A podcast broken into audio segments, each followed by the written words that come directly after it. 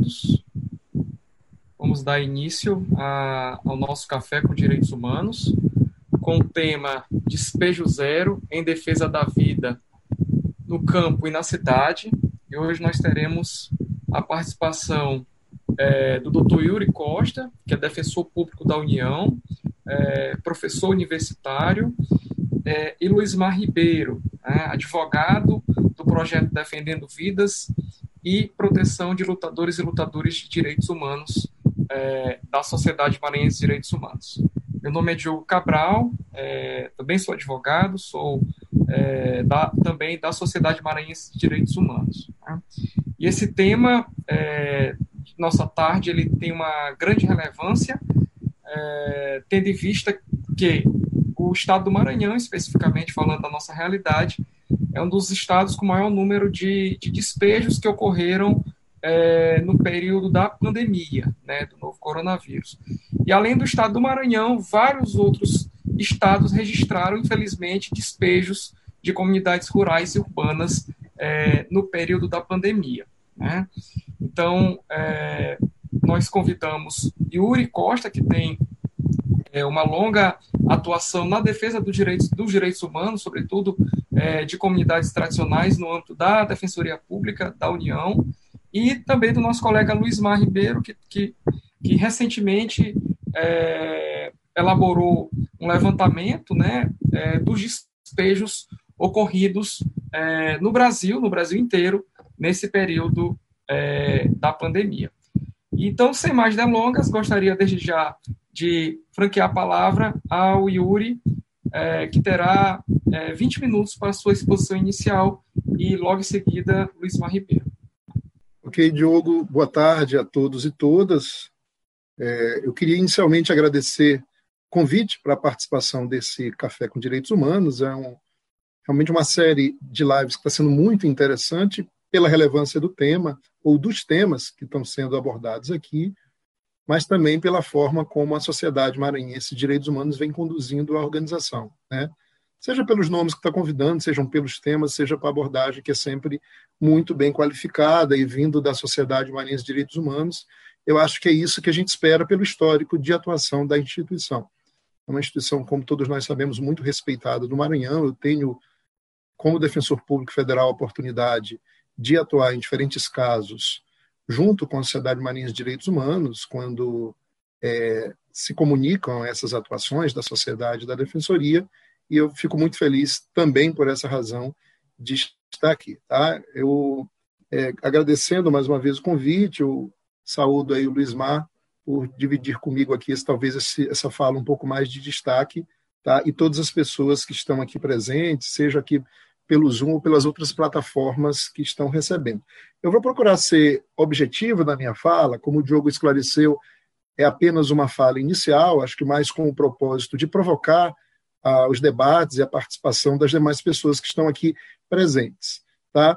E aproveitando, sobretudo, a presença do Lismar, que, como o Diogo já citou, é uma pessoa que tem estudado, além de atuado diretamente em alguns casos, tem estudado essa questão dos despejos nesse momento de pandemia, eu vou aqui me permitir fazer uma fala um pouco mais institucional, né, de, do que, que algumas instituições têm feito, sobretudo em âmbito nacional, com relação a essa questão de despejos, tanto no campo quanto na cidade, no contexto de, de proliferação e da tentativa de se aplacar a Covid-19, tá? e quais são as implicações no campo jurídico. Porque aí eu acho que o segundo momento, com o Luiz Mar, já fica um momento bem mais é, dedicado a, aos efeitos concretos disso, né? a quantidade de despejos, onde é que eles estão localizados e como é que estão sendo trabalhados. Né?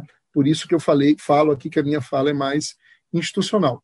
Eu inicio falando que esse tema é um tema relevante, primeiro e principalmente porque atinge milhares de famílias, né, que são ameaçadas ou são efetivamente atingidas por despejos, seja no campo, seja na cidade, antes da pandemia, mas que ganham uma vulnerabilidade ainda maior nesse contexto agora né, de proliferação do vírus. Isso é evidente. É, é, eu acho que é um daqueles eventos, é um daqueles problemas, esses dos despejos no contexto de pandemia que escancaram o quanto nós que trabalhamos mais diretamente com direitos é, temos que, de fato, ter uma visão né, bem mais ampla, bem para além do direito, se a gente quiser ter um mínimo de compreensão não só das causas dos despejos, mas das suas implicações. O direito ele é, isso tem muito a ver com a história da própria organização desse campo enquanto ciência, né?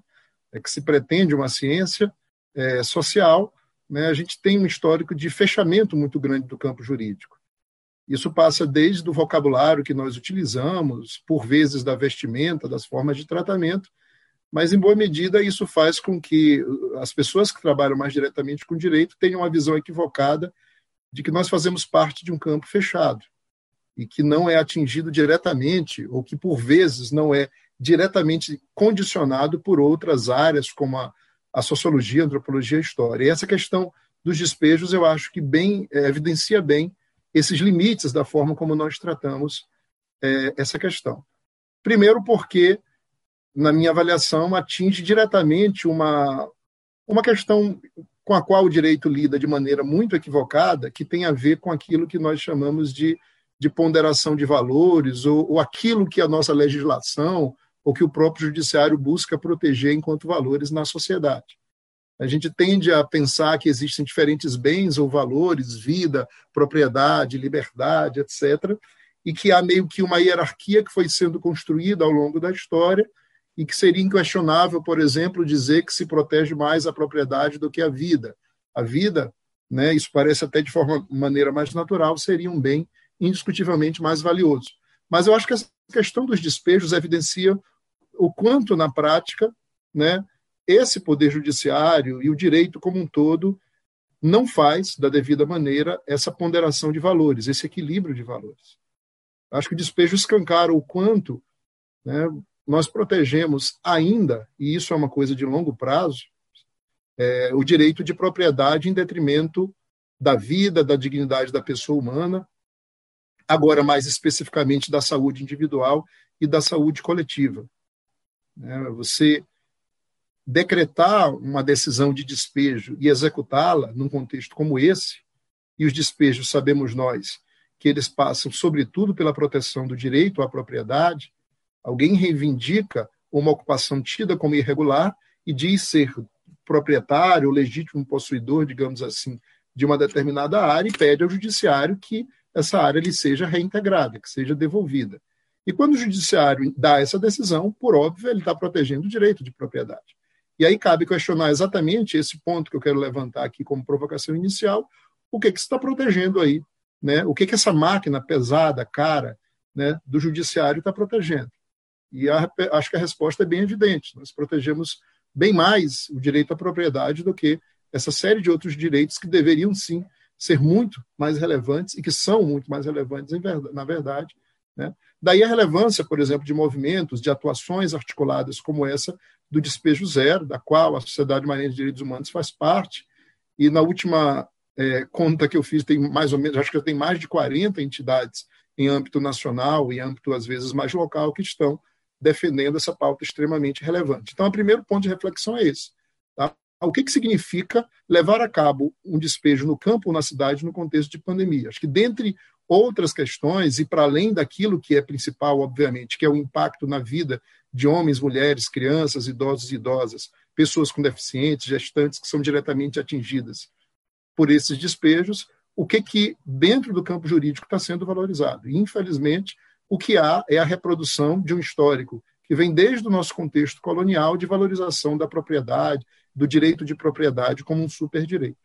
Para além disso, um outro ponto de reflexão ligado a essa, ainda a essa discussão do campo jurídico é é a ideia que tem que ser cada vez mais consolidada, e o STF, o Supremo Tribunal Federal, já deu alguns ensaios de que tenta evoluir para isso, né? a ideia de que o judiciário ele cabe o apaziguamento de conflitos. Tá? E apaziguar conflitos não significa resolver aquilo que é apresentado para ser decidido junto ao Poder Judiciário, produzindo outros conflitos, por vezes ainda maiores. Então, se a gente for parar para pensar o que, que é resolvido, entre aspas, pelo Poder Judiciário, pelo menos do ponto de vista processual, dentro dos autos judiciais, num despejo, a gente poderia pensar né, que o que é resolvido é um problema de conflito de propriedade ou de posse. Tá? Só que o que, o que é gerado em termos de conflitos sociais a partir da ameaça ou do efetivo cumprimento do despejo?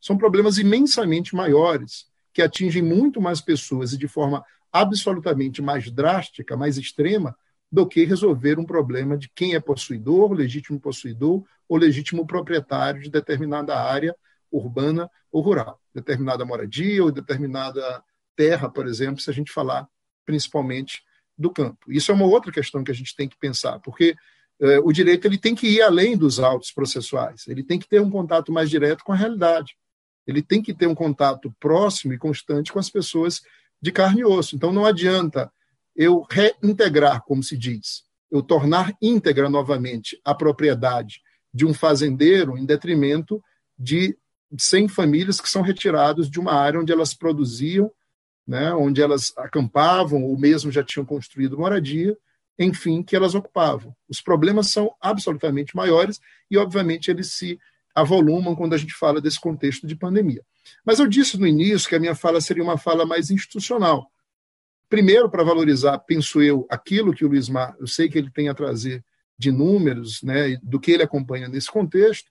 Segundo, porque é, eu acompanhei desde março essa questão dos despejos pela Defensoria Pública da União, na qual eu exerço aqui no Maranhão a função de defensor regional de direitos humanos, mas também como membro da comissão, é, o que a gente chama no Conselho Nacional de Direitos Humanos, da Comissão Terra. Né? O nome é bem maior, Comissão Permanente para Defesas de Povos Indígenas, quilombolas, grupos de povos e, e comunidades tradicionais, pessoas atingidas por grandes empreendimentos, e continua um pouquinho mais. Mas a gente chama carinhosamente e mais adequadamente, penso eu, de Comissão Terra. Eu represento a Defensoria Pública da União nessa comissão permanente, que é a comissão que vem lidando também desde março pelo CNDH, pelo Conselho Nacional de Direitos Humanos, com essa questão da, da pandemia. Né? Oficialmente, a gente sabe que em 11 de março, é, o, a Organização Mundial da Saúde, finalmente, após inclusive algumas cobranças quanto ao retardo disso, declarou o estado de pandemia, ou seja, de que a proliferação da Covid-19 tinha adquirido uma dimensão é, é, intercontinental, mundial, digamos assim, e a partir daí, é, pela Defensoria Pública da União e pelo Conselho Nacional de Direitos Humanos, a gente começou algumas medidas. Já no dia 18 de março, a Defensoria Pública emitiu uma nota técnica através de um grupo de trabalho que trabalha exatamente com direito à moradia e defesa fundiária, é uma nota fazendo um arrazoado de considerações das implicações que, para a gente naquele momento ainda eram anunciadas, ainda era uma coisa incerta, mas ao mesmo tempo que já era bem evidente, dada a vulnerabilidade que os grupos, né, que sofrem despejos ou ameaças de despejos pelos quais, pelas quais essas vulnerabilidades eles passam, né. E mandamos também para o Conselho Nacional de Direitos Humanos essa nota técnica que serviu para algumas ações. E aqui no Maranhão, a Defensoria Pública da União, junto com a Defensoria Pública do Estado, do seu núcleo de, de defesa moradia é, e, e, defesa também da, de questões fundiárias, no dia 20 de março a gente também emitiu uma recomendação para a Polícia Federal e para a Polícia Militar do Estado do Maranhão, é, fazendo também esse conjunto de considerações e sugerindo, recomendando, né, daí o nome recomendação, que nenhuma medida de despejo fosse executada no Maranhão enquanto durasse esse estado de pandemia e que eventualmente, caso fosse imprescindível isso, que seguisse, que se seguisse a série de recomendações, a série de diretrizes, melhor dizendo, previstas na resolução número 10, né, de na resolução número 10 do, do Conselho é, Nacional de Direitos Humanos, essa regulamentação que prevê uma série de questões específicas. A gente teve resposta ambas no dia 25 de março. Tá? A Polícia Federal disse que não, ela não é, assumiu o compromisso de deixar de fazer, de deixar de executar é, decisões judiciais é, relativas à, à, à, reintegração de posse, a, a, atos de despejo, mas ela se comprometeu em adotar sim as medidas de, de prevenção à proliferação. Tá? Não foi uma resposta satisfatória, a gente entende. Um pouco mais satisfatória naquele momento foi a manifestação da Secretaria de Segurança Pública do Estado do Maranhão, que diz que já havia, inclusive, antes da nossa recomendação, da Defensoria deliberado em não fazer é, reintegrações no campo ou na cidade, e caso fizesse, seguir devidamente os protocolos sanitários. Tá? Pelo menos foi esse o retorno que a gente teve é, naquele momento. Pelo Conselho Nacional de Direitos Humanos, é, essa comissão terra, da qual eu faço parte, a gente tentou levar adiante a resolução que eu já citei aqui de outubro de 2018, a resolução número 10, que é uma resolução, na minha interpretação, bem interessante sobre é, atos de, de reintegração coletiva. Ela traz medidas muito importantes que, se de fato fossem implementadas por aquelas autoridades que são responsáveis, tanto do Poder Judiciário quanto do Poder Executivo, como, por exemplo, os aparatos de polícia, na efetivação das reintegrações, melhoraria demais, quando não evitaria a reintegração, contribuiria muito para a resolução do conflito. Tá? É, nesse sentido, a gente atuou em alguns casos mais específicos, né, recomendando é, que autoridades do Judiciário e do Executivo não fizessem ou, ou adotassem essa, essa própria recomendação. Só para ter uma noção da, das medidas que ali estão previstas, eu destaco, eu poderia é, apontar outras, mas eu destaco duas como principais. Primeiro é a grande responsabilidade adequa e adequada responsabilidade que se coloca sobre a autoridade judicial.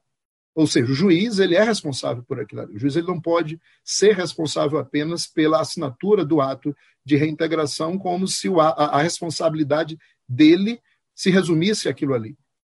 Ele deve acompanhar, sim, a situação de fato, ou seja, aquilo que concretamente se encontra no local, o procedimento, quando da execução dos atos de reintegração, de despejo, também tem que ser diretamente acompanhados e, e sob a responsabilidade do juiz. Senão fica aquele jogo que a gente já conhece de empurra-empurra de responsabilidades, a polícia dizendo que foi uma, é, que foi uma determinação judicial, e o juiz dizendo que ele cumpriu o que a lei determina e que é a polícia que sabe como é que vai, como é que vai executar. E uma outra questão muito importante prevista ainda nessa resolução número 10 de 2018 do CNDH é o chamado plano prévio de remoção e reassentamento, que em si, da forma como foi pensado, da proposta que traz, isso não foi uma coisa inventada do zero pelo, CNDH, pelo Conselho Nacional de Direitos Humanos, muito pelo contrário, tem muito do histórico de atuação dos movimentos sociais que lutam pela terra, no campo e pela moradia na cidade é, nessa questão. Tem muito de parâmetros internacionais também ligados a essa questão, mas esse plano ele traz uma série de, de procedimentos que, se bem aplicados também, conseguiriam ali diminuir muito o, o nível de conflito ou até mesmo, como eu falei, evitar essa reintegração, porque ele aposta ainda, mesmo que diante esse plano, mesmo que diante de uma decisão judicial que determine é, o despejo, ele aposta ainda na possibilidade de conciliação na possibilidade de construir uma maneira menos traumática e menos é, violenta na execução dessas questões. Eu estou falando aqui sempre na execução do ato de despejo, mas claro que o ideal é que ele seja evitado, claro que o ideal pela própria, pelo próprio princípio da dignidade da pessoa humana, e como as próprias Nações Unidas já declararam em diferentes atos, né, qualquer ato forçado de remoção é em si, independentemente da legitimidade ou não da decisão judicial que o cobre, caso exista de fato, ele é, já é em si um atentado à dignidade da pessoa humana. Tá? Então, o ideal, de fato, é que ele seja evitado, sobretudo, obviamente, no atual contexto. Pelo CNDH, também houve, está tendo ainda o acompanhamento dos diferentes projetos de lei que tramitam para que se torne, de fato, é, é, para que se crie a letra da lei, né, para que seja uma lei de fato formal, essa proibição só que hoje ela está no embrólio, os diferentes projetos, já são aproximadamente 18 ou 19 projetos, da última vez que eu acompanhei, que estão em tramitação tentando regulamentar é, essa questão. Eu poderia aqui também citar, mas não vou, não vou fazer isso, até para valorizar a fala do Luiz Mai também para a participação dos demais das demais aqui presentes, tá? uma série de diretrizes que pautam a proibição do despejo de, de forma é, sem seguir alguns procedimentos e que, obviamente, falando-se num contexto de pandemia, deixa ainda muito mais claro que isso deve ser evitado ao máximo. Na verdade, na minha avaliação como defensor público, é que não pode, de fato, concretamente, ter nenhum tipo de despejo nesse momento. Tá? Primeiro, porque é, é aquilo que eu citei no início, é você colocar a ideia de proteção à propriedade né, à frente de uma série de outros direitos indiscutivelmente mais relevantes e prioritários do que a proteção à posse ou à propriedade de casas, de terrenos, de habitações, etc. Isso é uma coisa para resolver depois da pandemia, dentro do, do, dos procedimentos previstos em lei, mas, sobretudo, depois da pandemia, até porque a gente está falando, de fato, de grupos que já são vulnerabilizados, esses grupos sujeitos aos, aos despejos forçados, que numa condição como essa se tornam ainda muito mais. Não, não há despejo sem aglomeração, isso é absolutamente impossível, né? isso é, é, é absolutamente impossível existir.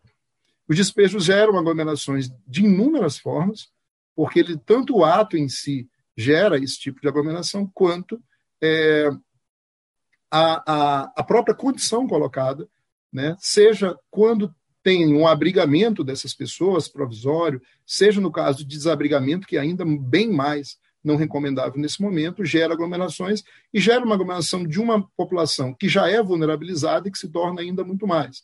E aí, obviamente, que é impossível seguir qualquer parâmetro, qualquer diretriz de respeito às normas sanitárias previstas pela OMS por diferentes entidades no âmbito internacional também no âmbito mais local, que prevêem a, a, os procedimentos que devem ser cumpridos né, nesse contexto para evitar a proliferação. Daí porque, de fato, o slogan da campanha a qual a sociedade maranhense se adere né, e, e, e, também contribui mais diretamente, não apenas numa adesão, despejo zero é aquilo que é mais adequado, de fato. O despejo é uma discussão séria e constante, mas nesse momento de pandemia, ainda mais é uma questão que tem que ficar para depois. Tá? É, infelizmente, a gente vive um Estado, não apenas no atual contexto, agora, principalmente, a gente vive um Estado marcado por um autoritarismo evidente, muito escancarado, tá? legitimado não apenas pela autoridade do nosso atual presidente da República, mas por uma série de instituições, dentre elas, e em boa medida o próprio Poder Judiciário, que vem é, é, reafirmando e corroborando essa postura autoritária. Mas a gente tem instituições que, sobretudo, são marcadas por um histórico longo de fato de lesão a direitos, de violação a direitos humanos, e quando se fala de proteção fundiária, quando se fala de regularização fundiária, ainda muito mais, já que a gente sabe que o nosso histórico de nenhuma medida, em nenhuma medida contribui né, para uma justiça social voltada ao campo. Mas é, para essa fala inicial, acho que é isso, né? Estou aqui tentando cumprir o tempo que foi colocado e acho que o, o bate-papo fica um pouquinho para depois. Eram esses os pontos, Diogo, que eu, que, Diogo, que eu queria levantar nessa primeira fala. Obrigado. Obrigado, Yuri. Muito obrigado por, por essa primeira etapa da exposição. É, trouxe vários elementos para esse debate tão importante diante da conjuntura que nós estamos vivendo. E agora, imediatamente, passo ao, ao companheiro Luiz Mar né, que também tem o, o tempo de 20 minutos para suas considerações. Boa tarde a todas e a todos. É, boa tarde, doutor Yuri. É um prazer muito grande poder estar compartilhando essa reflexão com o senhor é, e com todos os presentes e aqueles que nos acompanham. É, a sociedade maranhense é, acionou algumas redes estaduais que ela acompanha é, para discutir ou para trazer algumas informações a respeito da, dos despejos é, em tempo de pandemia. É, e então nós, nós é, tivemos informações de Minas Gerais, despejo em Minas Gerais, Maranhão, são Paulo, Rio Grande do Norte, Bahia, Amazonas e Mato Grosso. Foram as informações de onde a gente conseguiu. É, é, foi, da, foi dos lugares onde a gente conseguiu informações a partir das nossas, das nossas redes locais. Ah, os despejos aconteceram, estão acontecendo no campo e na cidade. Se nós pegarmos o estado de São Paulo, os despejos são mais urbanos, e no restante do país, a maior parte dos despejos são no campo. É... Desses, desses, desses despejos, ah, nós, tivemos, nós temos 41% deles com liminar em cumprimento. Ou seja, tem a liminar, está para cumprir, mas ainda estão é, postergando, estão tentando é, estão tentando segurar. Entretanto, não há uma suspensão dos despejos, das decisões de despejo. 32% dos despejos foram realizados com ordem judicial. Teve despejo realizado sem ordem judicial pela Polícia Civil. É, e despejos suspensos chegaram a 23%. Esses despejos suspensos é, mostra-se uma, uma atuação jurídica muito forte é, do Ministério Público Estadual, Ministério Público Federal, da Defensoria Pública e dos advogados das, das organizações é, dos trabalhadores que estão fazendo uma, um embate jurídico aí. E também assim mostra uma sensibilidade de uma parte do judiciário é, que consegue que conseguiu se convencer da necessidade de suspender os despejos por causa da, da, da, dos riscos que esses despejos trazem à, à saúde pública, seja do grupo que vai ser despejado, que está, que está em situação de despejo, seja também das, da, da, da sociedade local para onde vai esse grupo. Então, não é uma, uma situação de saúde pública só de quem está sendo despejado, mas também é, do conjunto da, da sociedade que pode ser atingida por esses despejos. É, das liminares, nós temos 34% de liminares em análise, com pedidos em análise, e 66% já concedidas. Então, mostra que tem um grande, uma grande parte do judiciário que ainda não se sensibilizou ou não se ateve aos riscos é, de um despejo nessa situação de pandemia. A gente já conhecia a insensibilidade de boa parte do judiciário em relação às causas populares, dos despejos de trabalhadores e, e de sem-tetos, mas estávamos entendendo que num tempo de pandemia, num tempo em que a determinação é para que não se saia de casa, é que as pessoas pudessem, pelo menos, ter casa para onde ficar, ou pelo menos ter um barraco para onde morar, até que se passe essa pandemia. É... Quem são as pessoas que estão sendo, quais são as categorias que estão sendo atingidas por esses despejos?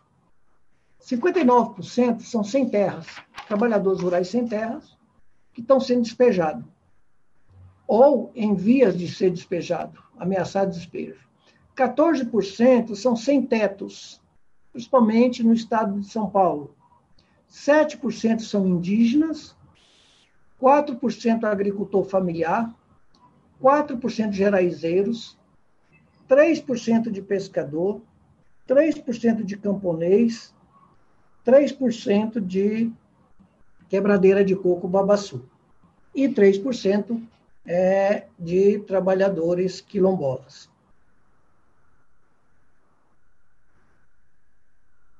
Ah, quem é que está causando esses despejos? Quem está requerendo esses despejos? Então, é, nós temos 30% são fazendeiros locais ou da região, 25% é o próprio poder público. Isso é um problema, porque quem deveria cuidar da saúde pública é quem está provocando é, esses despejos, 20% empresa de mineração, 5% usina de cana-de-açúcar, 10% empresas de eucalipto, 5% de hidrelétricas. Então, esses, é, esses setores estão no embate jurídico, é, requerendo do judiciário determinação para despejar trabalhadores é, de suas, é, suas áreas ou das terras griladas é, que estão grilando, ou das terras que estão sendo griladas. Né? Nós tentamos perguntar qual é o tempo de conflito dessa, nessas terras de cada de cada um desses conflitos. Quanto tempo os trabalhadores estão na terra e que agora vão ser despejados? E, e essa resposta foi interessante porque 9% respondeu que está na terra há mais de 15, entre 15 e 20 anos. De 20 anos acima, 18%. Até 3 anos, de 3 anos acima, 37%. De 4 anos, 18%. E de 5 anos, 18%. Da, dos conflitos da, em que as famílias já estavam na terra. Ou seja, como, se, como é que pode é, tentar garantir um despejo de famílias que estão há mais de 20 anos na Terra? Não é urgência, não é. Não tem perigo de demora, não tem, não tem o que justifica. 9% de conflitos de famílias que estão de 15 anos entre 15 e 20 anos na Terra. 37% de famílias que estão na Terra há três anos. Então, a, a, a, a insensibilidade é tão grande que mostra uma, uma contradição é, que não se justifica nem pelos fundamentos jurídicos. Não é? é, é, é se se esperou 20 anos para resolver o conflito, por que, que tem que resolver agora, em plena pandemia? Que tem que despejar essas famílias. Situação bastante delicada. Quais foram as estratégias utilizadas para efetivação de despejo? Uso de força policial, 37%, desproporcional, né? Destruição de hortaliças, 18% destruição de moradias, escolas, espaços sagrados, salões comunitários, 27% dos conflitos. E 18% com destruição de utensílios domésticos. Então, teve relatos da, das famílias não poderem, por exemplo, alimentar os filhos, não poder fazer comida, é, é, ter roça destruída, ter hortaliça destruída, ter escola destruída, né? Então, um, uma, uma agressividade nesses despejos é muito acima do normal, que a gente não compreende é, por que dessa situação é, no país. Nesse período de pandemia, os meses que teve que acontecer mais os despejos foram abril, junho e agosto.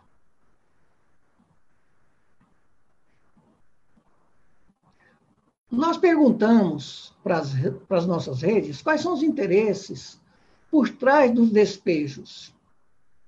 Aí eles falaram: olha, o principal deles é a liberação de terras para o agronegócio, para o plantio de grãos, para a criação de gado, para mineração, exploração de madeira, de madeira plantada em natural. E para garantir a liberação da terra, precisam despejar as famílias que estão na terra, não efetivar a reforma agrária, reconcentrar a terra, retomar as terras e territórios com posse antiga dos povos da terra, impedir o avanço das conquistas da terra e território, com despejo das ocupações em terras particulares, públicas e comuns, destruir políticas públicas, principalmente saúde, educação, política agrícola para agricultura familiar, grilagem de terras públicas e comuns, Aqui a grilagem de terras públicas e comuns, é, Mato Grosso, por exemplo, é, tem caso de violência é, acontecendo porque as famílias conseguiram suspender o despejo. A violência recrudesce quando há conquistas para tentar desmobilizar as famílias. É, o respaldo do Poder Judiciário, da União e INCRA dos estados, Polícia Militar e Civil, que estão com a mesma compreensão e estão agindo em bloco, como se essas famílias fossem é, é, alguma coisa parecida com crime organizado. Então, é um, é um tratamento muito, muito atípico, é, com ameaças e, outro tipo, e outros tipos de violências. Bom, decisões judiciais contrárias ao despejo em tempo de pandemia, é, 29 informações coletadas, cinco decisões liminares de despejo foram suspensas. É, uma decisão manteve o cumprimento do despejo e determinou que atenuasse os possíveis impactos dessa contaminação, com a realização de consultas médicas, providenciar remédios controlados, determinar teste de Covid em todos os despejados. É, isso foi em uma decisão é, de todas as outras. Quais foram os elementos utilizados nessas decisões judiciais para suspender os despejos? Então, baseia-se na declaração de pandemia e nas recomendações de isolamento dado pela OMS, evitar colocar em risco a saúde de diversos profissionais envolvidos no cumprimento de ordem e ocupantes. O Estado tem o dever de proteger a sua população. O processo judicial deve ser instável em tempos de pandemia, suspendendo prazos processuais e execução de atos que exponham pessoas ao risco. É, então, é, isso aqui foram fundamentação utilizada nas decisões é, por juízes que se basaram nessas definições, mas também ainda falaram dever cívico e razões humanitárias, é, o bem público deve estar acima do bem particular, e aqui o bem público é a vida, não é? Evitar o dano à comunidade indígena, principalmente de contágio, e o STF, que é prudente aguardar decisões de mérito para não expor a riscos bens jurídicos fundamentais, inclusive o direito à vida.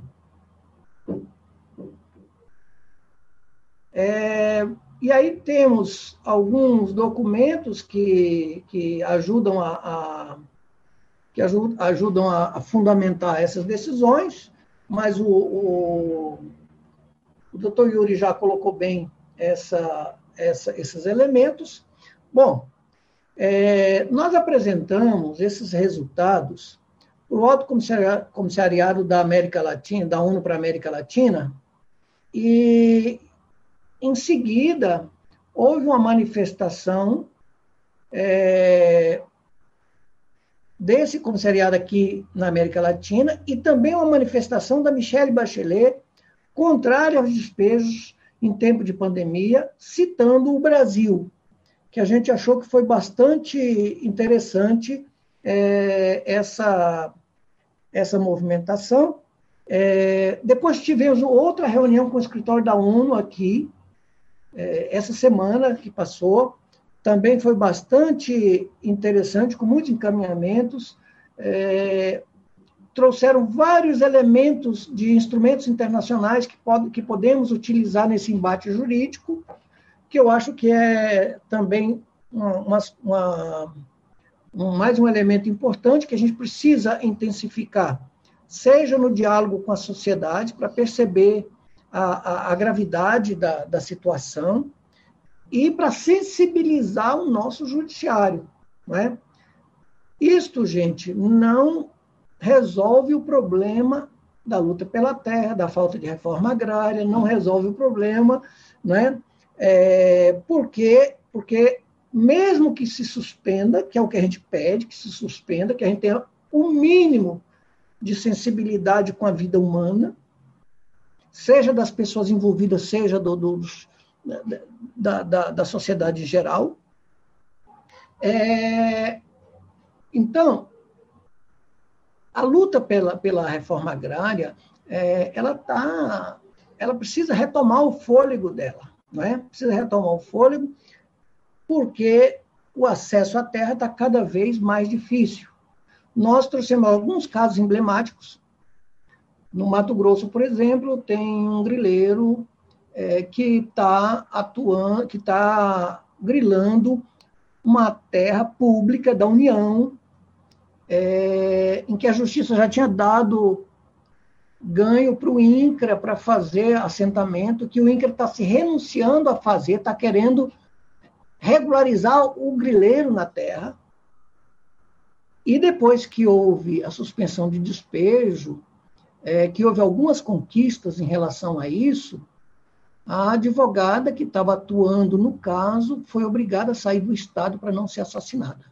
Porque já estava com o pistoleiro contratado, com o nome, com a foto dela, é, para assassiná-la. A outra situação é a própria Secretaria do Patrimônio da União é, ter concedido a um vereador, lá na boca do Acre, no Amazonas, uso da terra em área indígena, na área dos Apurinãs. É, o Apurinã, é, o, o Antônio Apurinã está, inclusive, ele inclusive disse, olha, eu nasci aqui, tem 60 anos que eu, que eu tenho, eu nasci aqui nessa terra, meu pai já, já nasceu aqui. E a, a, a, o próprio governo federal autoriza que, as,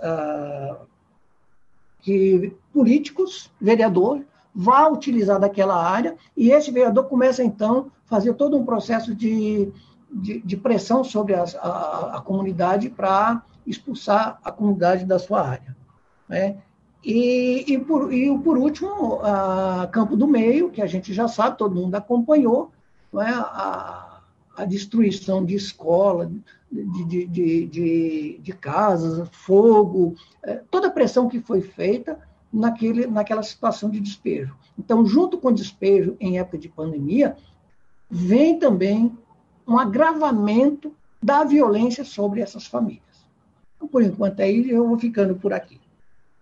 Bem, Luiz, é, muito obrigado também por tua contribuição. Esses dados são, são muito, é, muito. Eles transmitem exatamente a, a, brutalidade do período que nós temos é, atravessado né, no país, mesmo na pandemia, é, uma série de despejos né, ocorreram é, em 2020. Né? E Luiz falava do último caso do Quilombo Campo do Meio, Minas Gerais, né, em que helicópteros foram utilizados de forma ostensiva, inclusive no despejo das famílias, né, e seguimos essa marca de, de extrema violência, extrema é, violação é, dos direitos humanos, sobretudo do campesinato brasileiro. Bem, é, dando seguimento ao nosso debate, agora nós vamos abrir a discussão. Né? Então, eu sugiro que possamos fazer um primeiro bloco de três, três considerações e, imediatamente repassar é, as considerações para Yuri e para Luiz. Rosiane já está, já está escrito.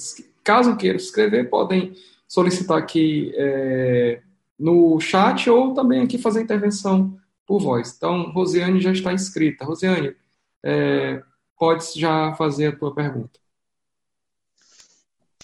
Então, é, primeiro dizer assim, da enorme contribuição né, que a gente tem nessa, nesse café, com a participação de Yuri e de Luiz Mar. Né?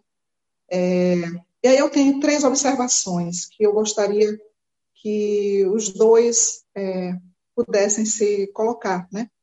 Um primeiro, é, eu estava escutando e me lembrando de um relatório da COECV, é, que é a Comissão Estadual de Enfrentamento à Violência no Campo e na Cidade, de 2019.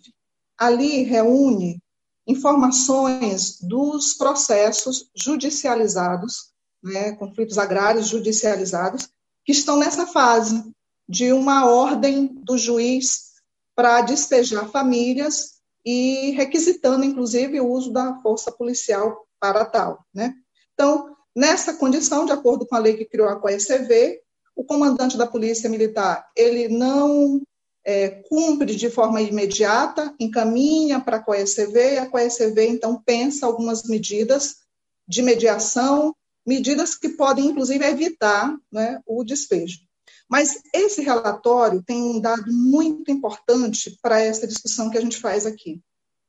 Porque, para além do descumprimento ou da falta de acompanhamento e da falta de acompanhamento é, do que é determinado naquela ordem, não é, é o que a gente verifica nesse relatório é que o devido processo legal ele não é também cumprido, ele não é realizado, porque há inúmeras situações em que sequer a representação, a defesa, as famílias têm naquele processo.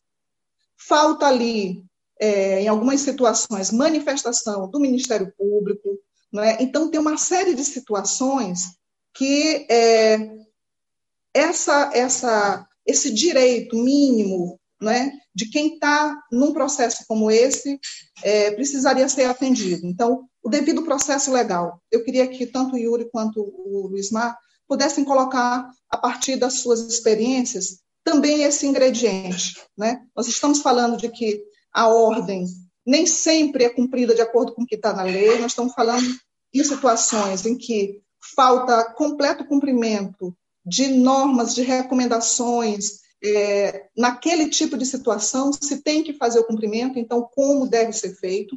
Então, tem uma série de problemas que todos nós sabemos, mas, além disso, tem algo que antecede, que é o devido processo legal, que é, o, o, o, relatório da COECB 2019 tem é, informações é, muito interessantes em relação ao que, chega, ao que tem chegado na mesa da COECV, é, aqui no Maranhão.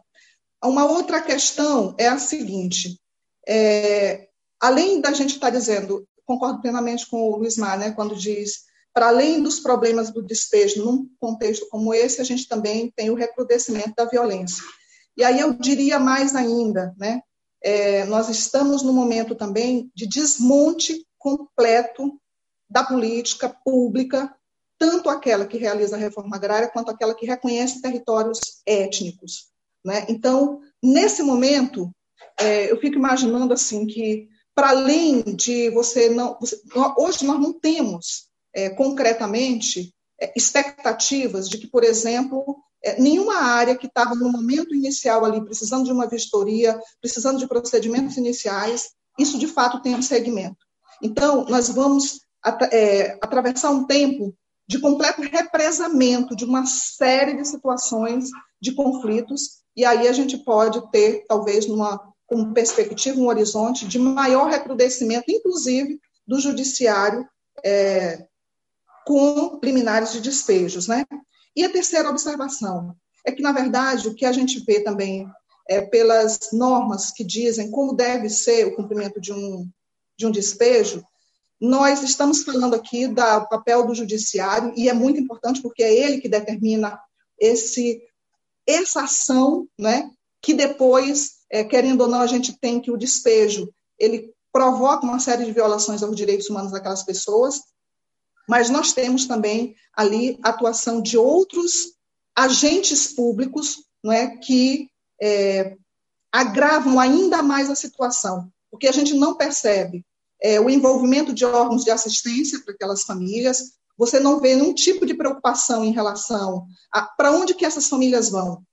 Tem uma política pública que possa dar o atendimento? Enfim, você vê, na verdade, ali, segurança pública, o judiciário, né? nós temos o envolvimento do Ministério Público, Defensoria Pública, enfim, nós temos um conjunto de intervenções que, no final das contas, a gente é, vê que é um problema bem amplo né, e que tem uma atuação muito fortemente do próprio Estado, que deveria, inclusive, realizar direitos humanos.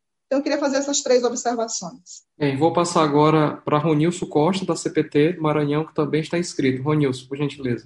Olá, boa tarde. É, primeiramente, parabenizar a Sociedade Maranhense de Direitos Humanos por esse espaço, por esse momento de debate ao Yuri e ao Luiz Mar por mais uma contribuição que é sempre uma contribuição de muita qualidade né, para o debate sobre questão dos direitos e também sobre os povos, né, e comunidades do campo, que é um pouco a área também que nós, enquanto CPT, é, temos atuado mais diretamente. É, tem um ponto da fala do Yuri que trata da, de uma resposta da Secretaria de Segurança Pública, é, quando diz que caso fizesse o despejo, né, que fosse dentro das normas né, é, sanitárias e tal. Isso é, é assim, complicado, né? Porque qual seriam as normas sanitárias adequadas, né? Possíveis quando de repente um despejo é, as pessoas, aquele coletivo não tem para onde ir. Né? Então é o que aconteceu em Balsas, né? Um caso muito emblemático. Para onde foram as pessoas, né? E aí o, entra na outra parte da, da, da fala do Yuri, é que o juiz ele tem que ser responsável não apenas pela assinatura, né, mas por todo o desfecho, por todas as consequências que recai sobre, sobre aquela comunidade, né. E também dizer o seguinte, é, eu acho que o, o, a questão, Luizmar, talvez, assim, a meu ver, é, mais grave numa situação de um despejo forçado eu tenho avaliado que nem sempre é a, a, a roça, a casa, né, o poço que é destruído, porque todos esses despejos geralmente estão vindo é, com essa ação de destruir tudo, né? Mas eu acho que o dano maior é a desestruturação de um modo de vida. Imagina alguém que está há 20 anos né? Ou a, a, já é a terceira, quarta geração que está ali, de repente, não, não, o que, que vai fazer, né? Não tem para onde ir, né? E a gente precisa se dar conta de que modos de vida, relações sociais de um grupo, relações com seu meio natural, relação com o sagrado, isso não se constitui de uma hora para outra. Não é três anos, não é quatro anos que isso se constitui, que se fortalece, né? Isso é uma, são gerações, né? Que se herda, que se repassa. E uma ação de despejo, ela, ela consegue é, é, desestruturar e destruir toda essa, essa organização, esse, essa visão de mundo, né? essas relações internas de vizinhança, de relações com o meio natural, né? E aí você pega e vai falar com uma criança, por exemplo, de uma comunidade rural, né? Para que ela fale daquele mundo que ela, ela vive, e você vê quanto é profundo já desde criança a relação dela com, com aquele território, né? Então, eu acho que eu não sei, é, do ponto de vista do direito, como é, é possível que um juiz, que muitas vezes não vai mesmo, a maioria das, dos casos, o juiz nunca pôs os pés na comunidade, sequer, como é o caso de Balsas, teve uma audiência né, com, com, com as famílias, ou seja, nunca nem viu quem ele ia, a, a, sobre quem ia recair a decisão dele, né? e num contexto de pandemia. E não estamos tratando de alguém que é desinformado, né? É de alguém que agiu é, é, de forma extremamente duvidosa, né? Oficial de justiça que vai à delegacia, né? Que conversa a, a, a, a, parte, né? Com reservas ali com, com o delegado de polícia, que articula os policiais civis e que vai no carro da empresa e que faz uma ação extremamente violenta, destruindo tudo, né? E, e isso acontecendo, né? E, e, e cadê? qual foi a resposta de fato da Secretaria de Segurança Pública a esse caso, né? Porque depois disso já houve outros flagrantes de policiais militares, né? Adentrando em territórios tradicionais em carros de empresa, né? em situação de ameaça de despejo, né?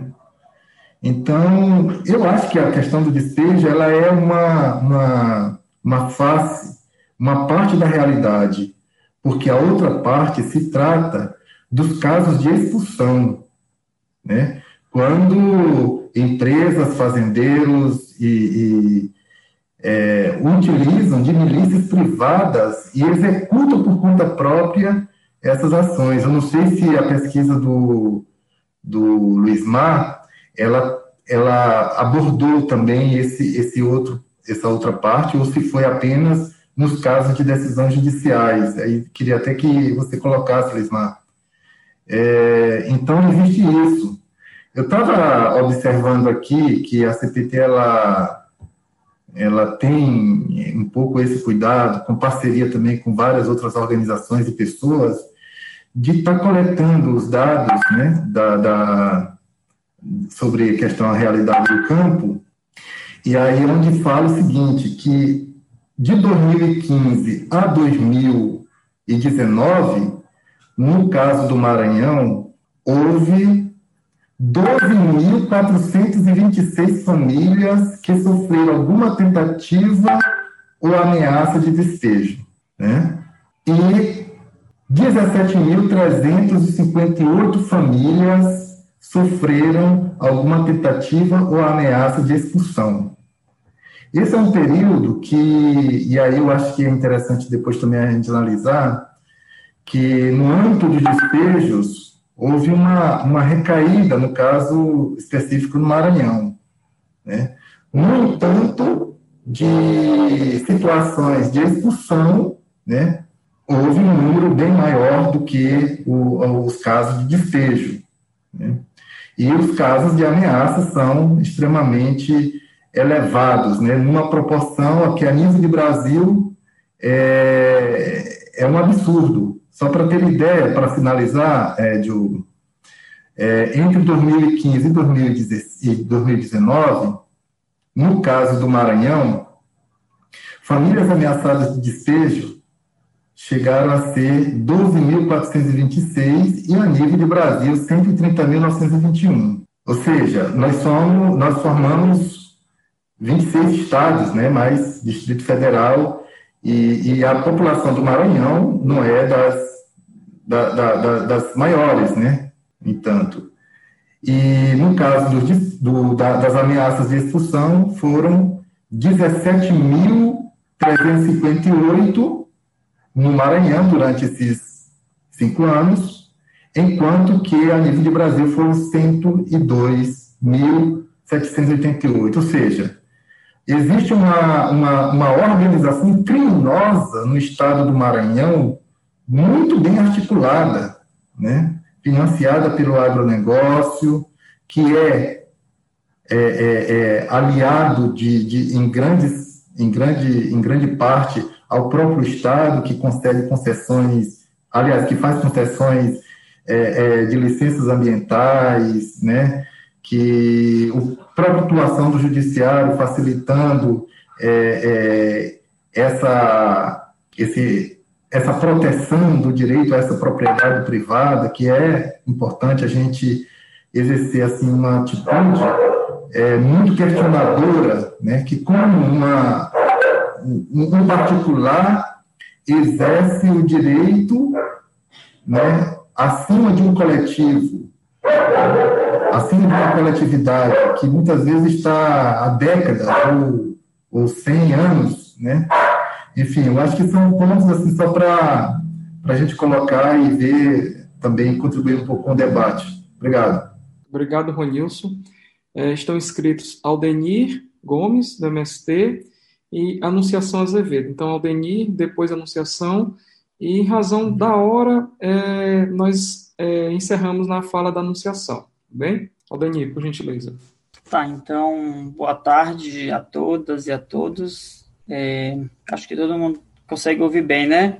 Tá, eu entrei um pouco, já tinha iniciado a minha atividade né, em razão de outras agendas, mas assim, primeiro acho que se esse é um tema, como já foi apresentado, mas é, sou Aldenir, sou do setor de direitos humanos do MST, né, sou advogado do movimento, e a gente tem esse desafio de acompanhar um pouco né, as ações do, movimento aqui no estado do Maranhão, a partir do setor de direitos humanos, e a gente compartilha das mesmas é, inquietações e reflexões que a gente tem feito ao longo desse período, e sobretudo agora nesse período da, de pandemia, né, em, como as ações estão ocorrendo nos diversos estados, né, e aqui no Maranhão a gente também com essa tarefa de acompanhar os processos, mas como é que a gente pensa também essas estratégias. Então, acho que essa pauta ela é bem pertinente, né, parabenizar a sociedade por a gente, Sociedade Maranhão de Direitos Humanos, né, pra, pela trazer esse tema que é, que é tão atual, né, e que a gente precisa discutir, precisa discutir com várias organizações e instituições, né, que lidam com a pauta da terra. Né, primeiro, para tentar também não me alongar, eu acho que a, nós temos clareza, né, de quanto esse tema ele nos custa caro, né, pelo, pela forma de como a estrutura fundiária, né, a pauta da terra, ela sempre foi um tema muito delicado, seja na esfera estadual ou na esfera é, federal, né, pela própria forma de como o Estado brasileiro se consolidou. Então, acho que nós temos é, muita clareza sobre isso, e nós do MSD, a gente sofre né, na pele todos os dias, né, com as ações de integração de posse, né, com, com os despejos. É, nós temos é, é, só para trazer aqui um exemplo, a título de exemplo, é, assentamentos de 20 anos, né, que assentamentos, áreas que são assentamentos que estão sendo revistos, né, a partir da, da legislação de Bolsonaro. Então, assim, é muito delicado, não estou falando aqui de, de acampamentos, são assentamentos né, que estão sendo é, revistos, passíveis de, de, de reintegração. Então, assim, nós fizemos diante de toda uma luta, né, diante de todo um processo né, de, de articulação, de organização. Então, é, é são pautas que estão sendo é, revistas e a gente tem perdido muito né, nesse campo aí da luta pela terra.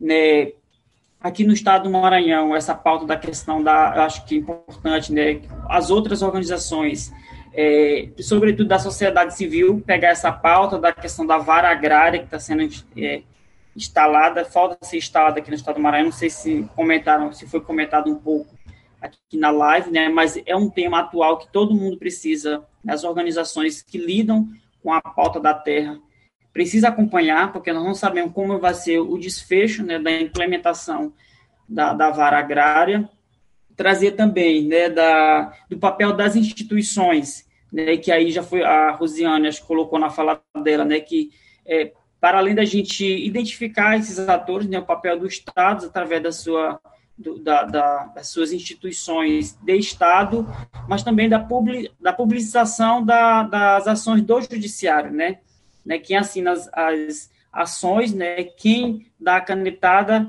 é um juiz, esse juiz tem nome, desembargador tem nome, então, assim, a gente precisa também publicizar ah, esses atos né, que são praticados é, contra os trabalhadores e as trabalhadoras. Então, assim, é, para não me alongar, que eu sei que o horário já está bem avançado, mas dizer que nós do movimento sem terra, né, a gente tem sofrido isso cotidianamente, né? Seja aqui no estado do Maranhão, nós não tivemos efetivamente é, despejo nesse período da pandemia, mas nós temos acompanhado é, processos que estão em evidências, né, que estão é, a título do mais recente, né, o Antônio Conselheiro, lá no, no aqui já nas proximidades é, em Bom Jesus, é, e outras ações que estão em curso e que a qualquer momento pode ocorrer.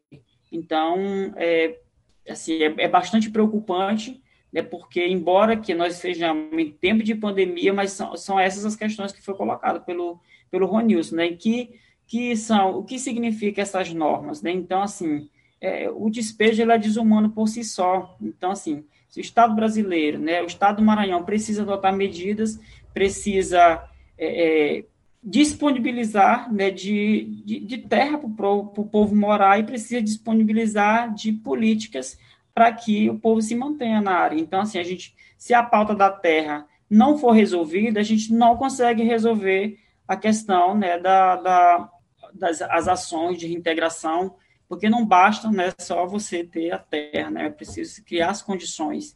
Então, eu acho que é um, um, um tema que tem muita questão para a gente discutir e que é bastante preocupante, sobretudo agora nessa conjuntura de pandemia. É isso.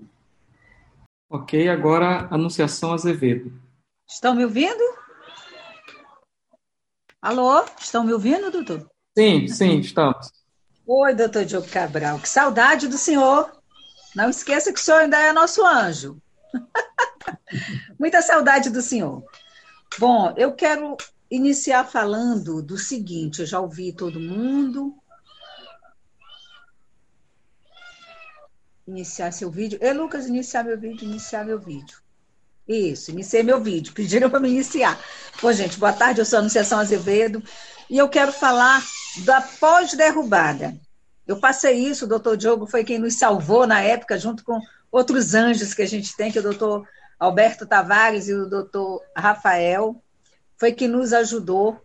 E o que me assusta é que depois que de muita luta, que a gente é despejado, que a gente é lascado, jogado no mundo, e com muita luta, às vezes a gente consegue reerguer a comunidade, o poder público, ele nos exclui.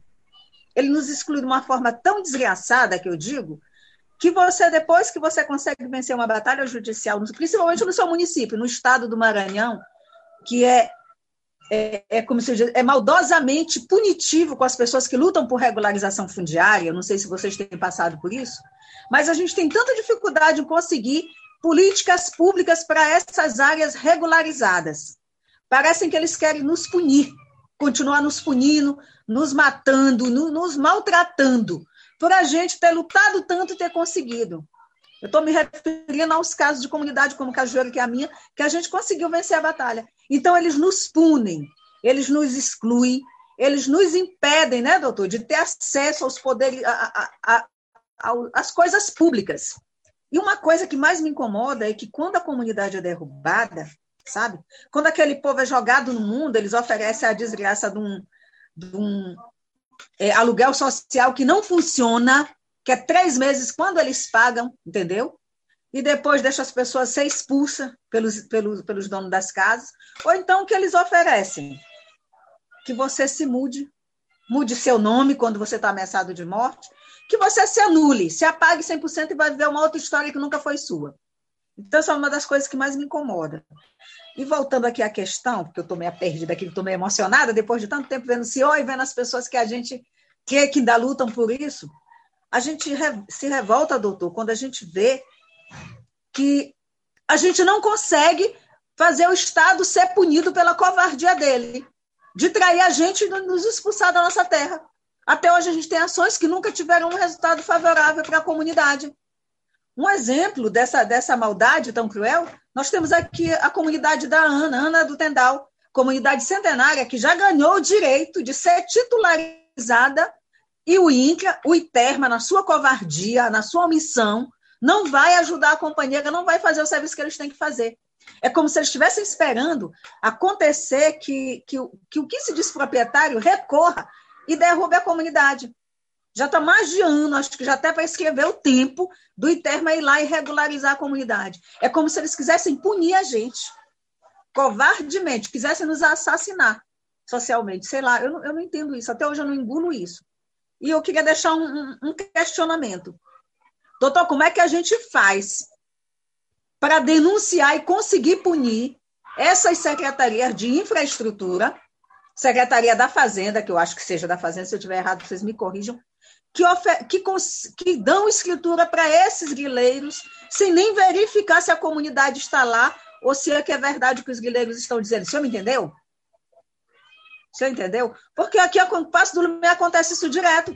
O cara chega, derruba uma comunidade, consegue alvará, escritura, licença, tudo que, que ele precisa, e a gente está lá 30, 40, 100 anos e não consegue nem um título de terra. Eu não entendo isso. Como é que a gente faz para dar o troco para esse bando de infame?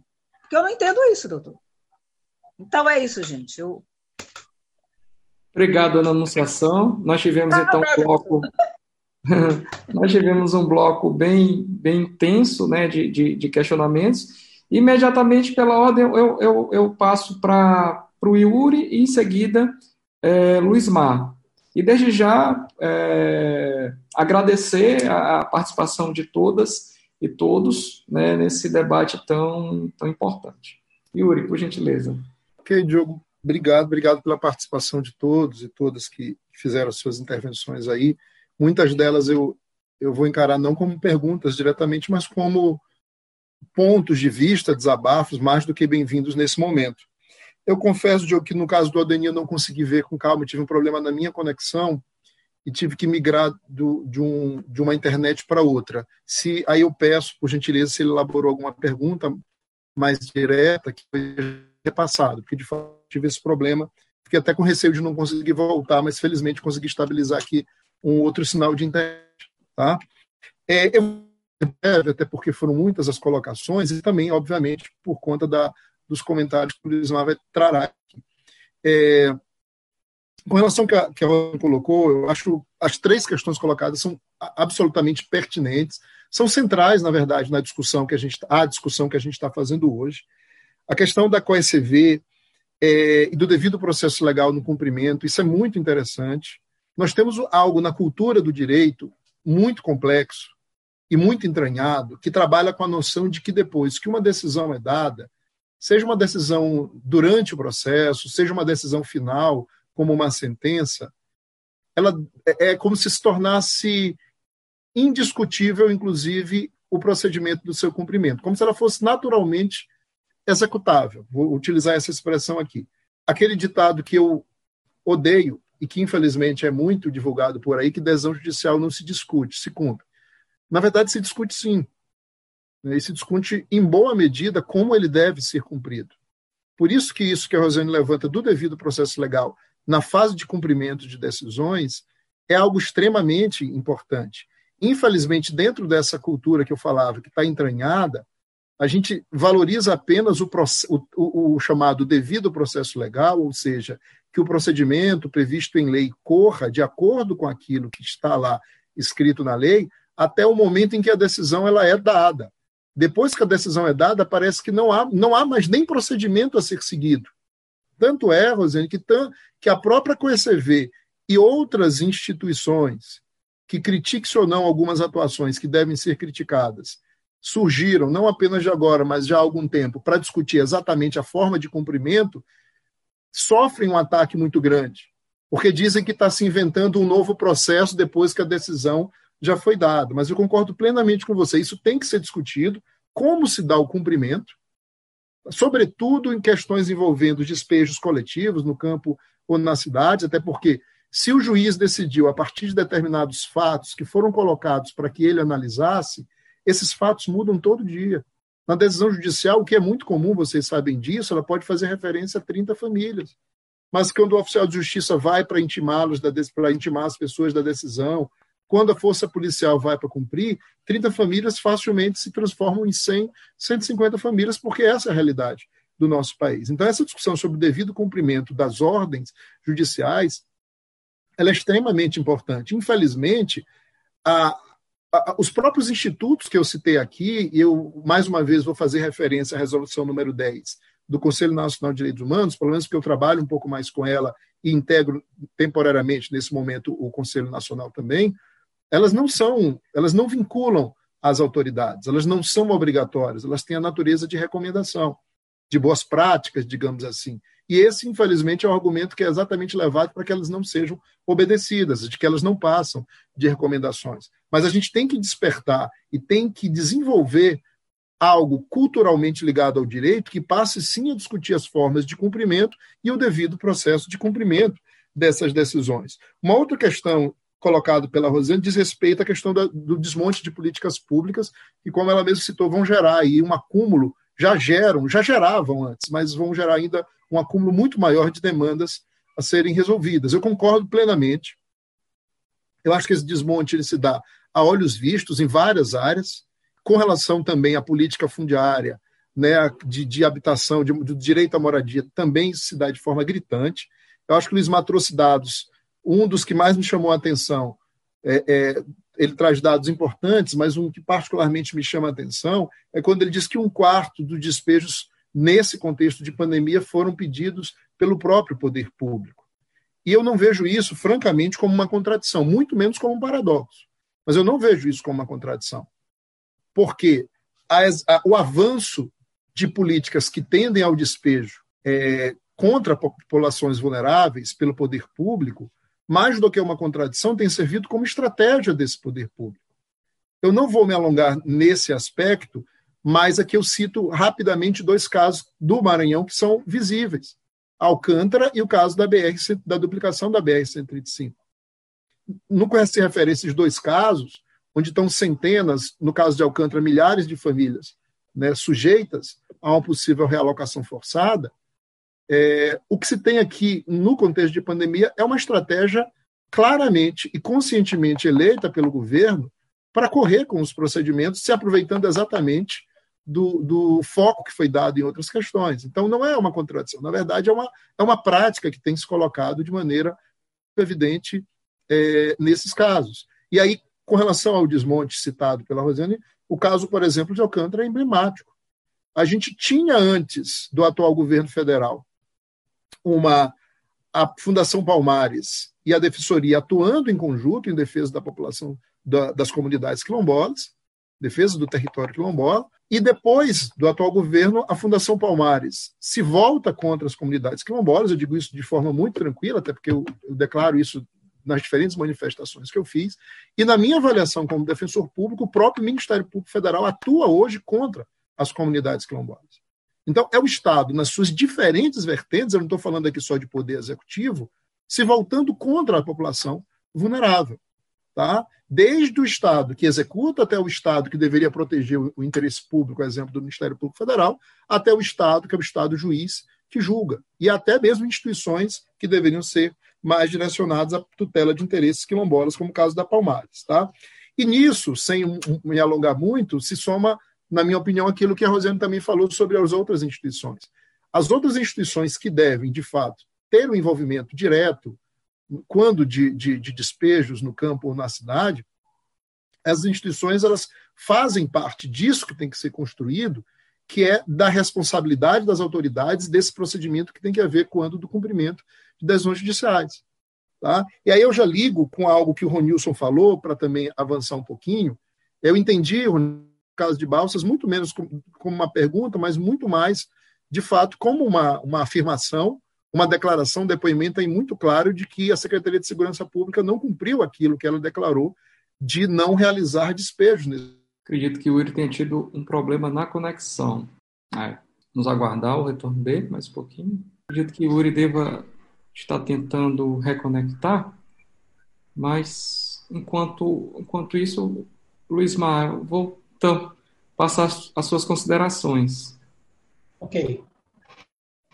É, bom, eu estava pensando aqui em relação a essa questão do devido processo legal.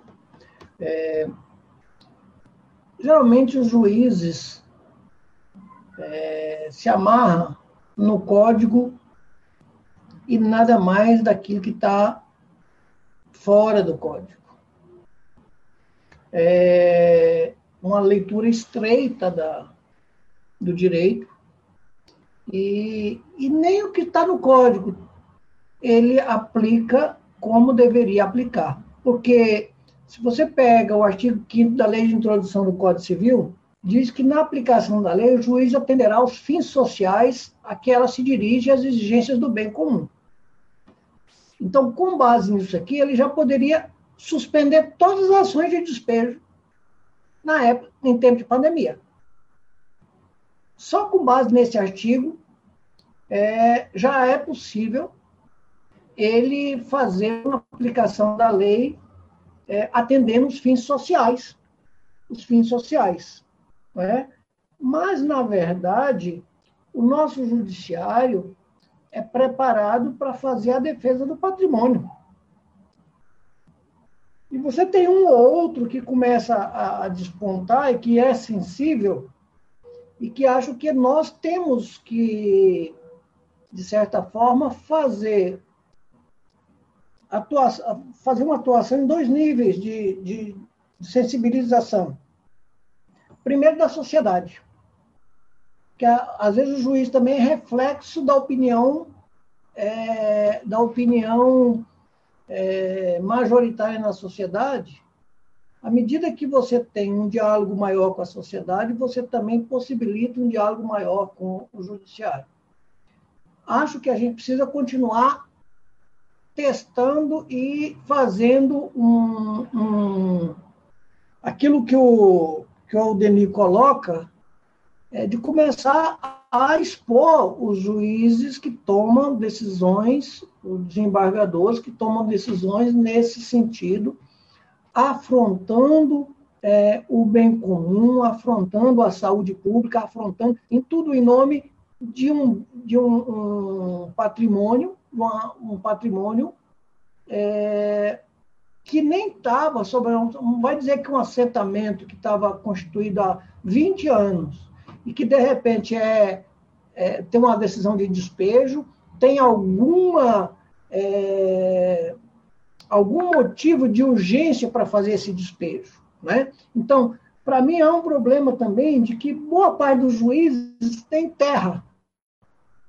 E boa parte dos juízes que tem terra dá a decisão como se fosse, como se estivesse resolvendo um problema dele.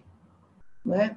Então, essa questão do, do modelo de, de, de, desenvolvimento que cada juiz tem também precisa ser enfrentado. Né? Ah, de fato, assim, o, o, o essa situação é, de revés, junto com o desmonte da política pública, está virando um barril de pólvora. Por quê? Porque está expondo de tal forma os trabalhadores, as comunidades indígenas e quilombolas, é, que não está tendo alternativa para elas, tem que deixar de existir, segundo a proposta que o Estado está fazendo. Então, isso é uma complicação e, e, e por isso a resistência dessas, dessas pessoas, dessas comunidades, é tão fundamental porque está em jogo é a sua existência e a sua e a existência do seu modo de vida, como diz o, o, que o, o bem maior é, destruído não é nem só a, a, o fogão, a horta, a escola, mas é o modo de vida, é a relação de, dessas famílias entre si e as relações dessa família com a natureza, com, com a terra, com a produção, né? que é está dentro de um outro de um outro modelo. É... Então, é, eu acho que, que o judiciário, de fato, precisa, a gente precisa continuar fazendo o embate jurídico, mas também o embate de ideias, sabe? Nós já tínhamos, nós fizemos muito isso no passado, e de certa forma a gente deu uma relaxada, e acho que a gente precisa continuar. É, eu estava lembrando aqui da RENAP, cada encontro que tinha na RENAP, é, se, se levava juízes, levava promotores, é, é, procuradores da República, né? e uma forma de ir sensibilizando e, e, e criando outros espaços para que eles vejam alguma coisa além da petição que chega é, e do lobby do fazendeiro na sua, no seu gabinete. É, bom, na questão que o Ronilson pergunta em relação às milícias privadas, nós nos focamos muito nas ações é, que estavam com, com despejo judicial, é, mas constatamos que dos casos que nós levantamos, 4% dos casos, 4 a 5% dos casos, foram feitos sem, sem é, ordem judicial. É, mas a gente sabe que isso é muito maior. Nós não focamos nessa análise. Acho que é uma coisa interessante para aprofundar, A nossa ideia é continuar monitorando esses casos e aprofundando essa, essa pesquisa, e acho que o que o Ronilson coloca é, é um caminho interessante para a gente continuar. Ah, é, é, bom, eu acho que, que, de maneira geral, é isso.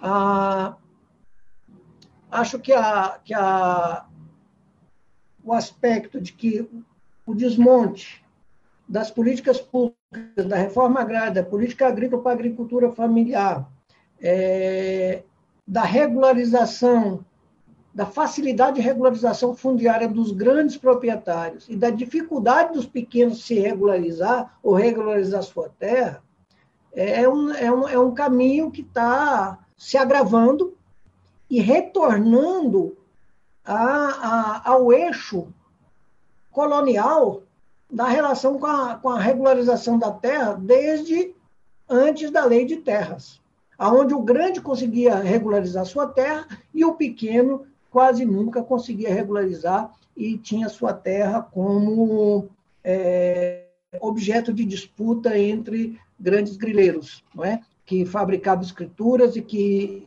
que iam para cima para é, então, dificulta a forma de regularização administrativa e facilita a, a regularização do grilo, né, da terra grilada. Isso, infelizmente, a nossa análise é de que está se agravando e que essa situação é, tende a piorar.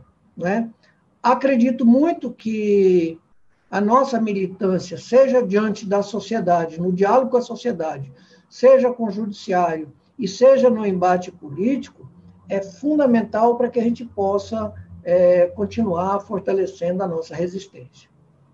E só queria lembrar uma das falas da, é, de uma das pessoas que estava conosco na reunião da ONU, é que despejo forçado não quer dizer despejo é, que é, não quer dizer despejo não feito pelo juiz. O despejo feito pela justiça é despejo forçado desde quando ele não é, atende às condições mínimas de, é, de garantia da dignidade da pessoa humana. Ele é despejo forçado, né? mesmo com decisão judicial. Acho que é bom a gente pegar por esse caminho, numa perspectiva de expor é, esse judiciário insensível diante do sofrimento e da realidade humana. Muito obrigado. Obrigado, Luiz. Yuri voltou pelo telefone. É... Yuri, consegue se conectar conosco já? Oi, tá, Oi. consegue me ouvir? Consigo, Yuri, obrigado. Então, Sim. Yuri, é, já partindo para tuas considerações né, finais. Tá, tudo bem. Eu vou, eu vou, eu não sei exatamente quando interrompeu, mas eu vou só, já nas considerações finais de fato, mas retornar a uma. É, na verdade, eu vou iniciar minhas considerações por uma fala do Ronilson, quando ele questiona como é que a secretaria pode seguir procedimentos né, de, de saúde coletiva num ato de despejo. E eu concordo que isso é impossível. Isso é uma questão basicamente de fala, isso é uma questão basicamente retórica. Eu não consigo imaginar como é que um despejo pode seguir procedimentos no atual contexto que a gente vive.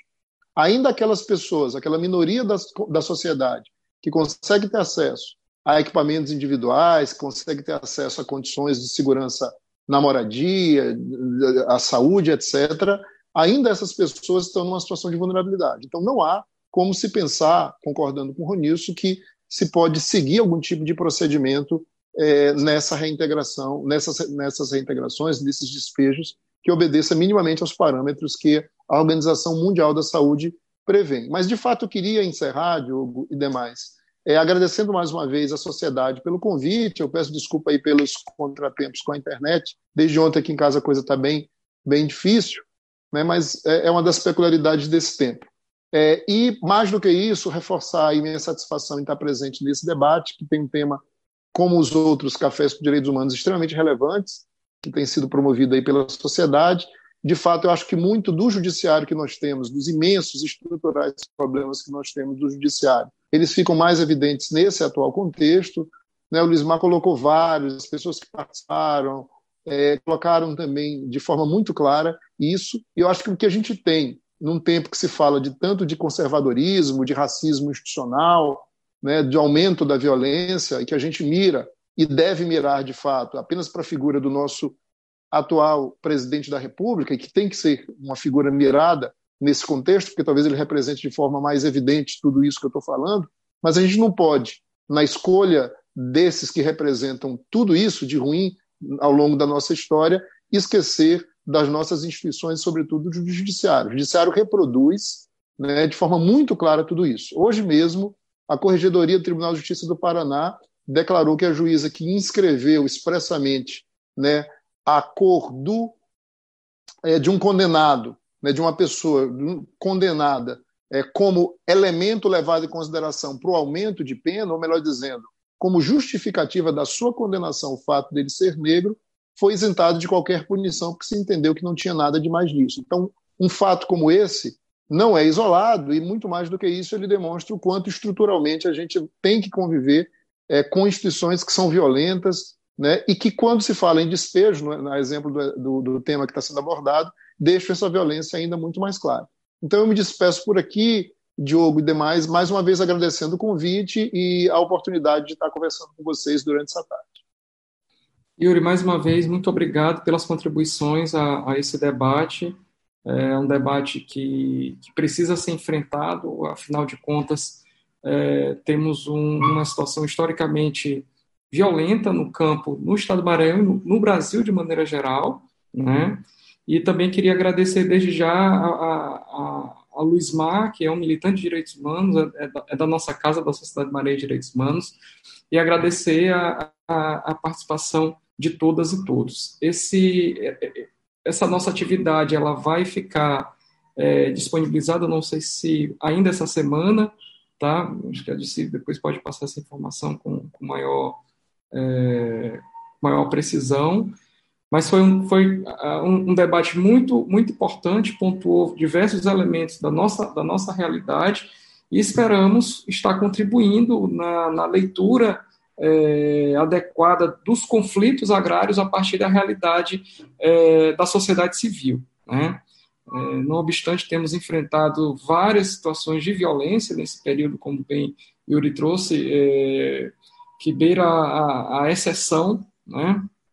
E, sem sombra de dúvidas, é, muito desses problemas que nós temos enfrentado tem passado por dentro também é, do judiciário, que, enfim, tem várias situações promovido a, a, a, ordem, a ordem de despejo de, de, de coletividades. Então, nós vamos encerrar essa nossa atividade e, mais uma vez, agradecer a participação de todos aqui pelo Zoom e pelas demais redes sociais, pelo Facebook e, e, e dizer que na próxima semana né, nós vamos ter um outro Café com Direitos Humanos. Em breve vamos estar anunciando nas redes sociais o tema e já convidar todas e todos para se fazerem presentes. Então, muito obrigado mais uma vez e um abraço a todos e todas.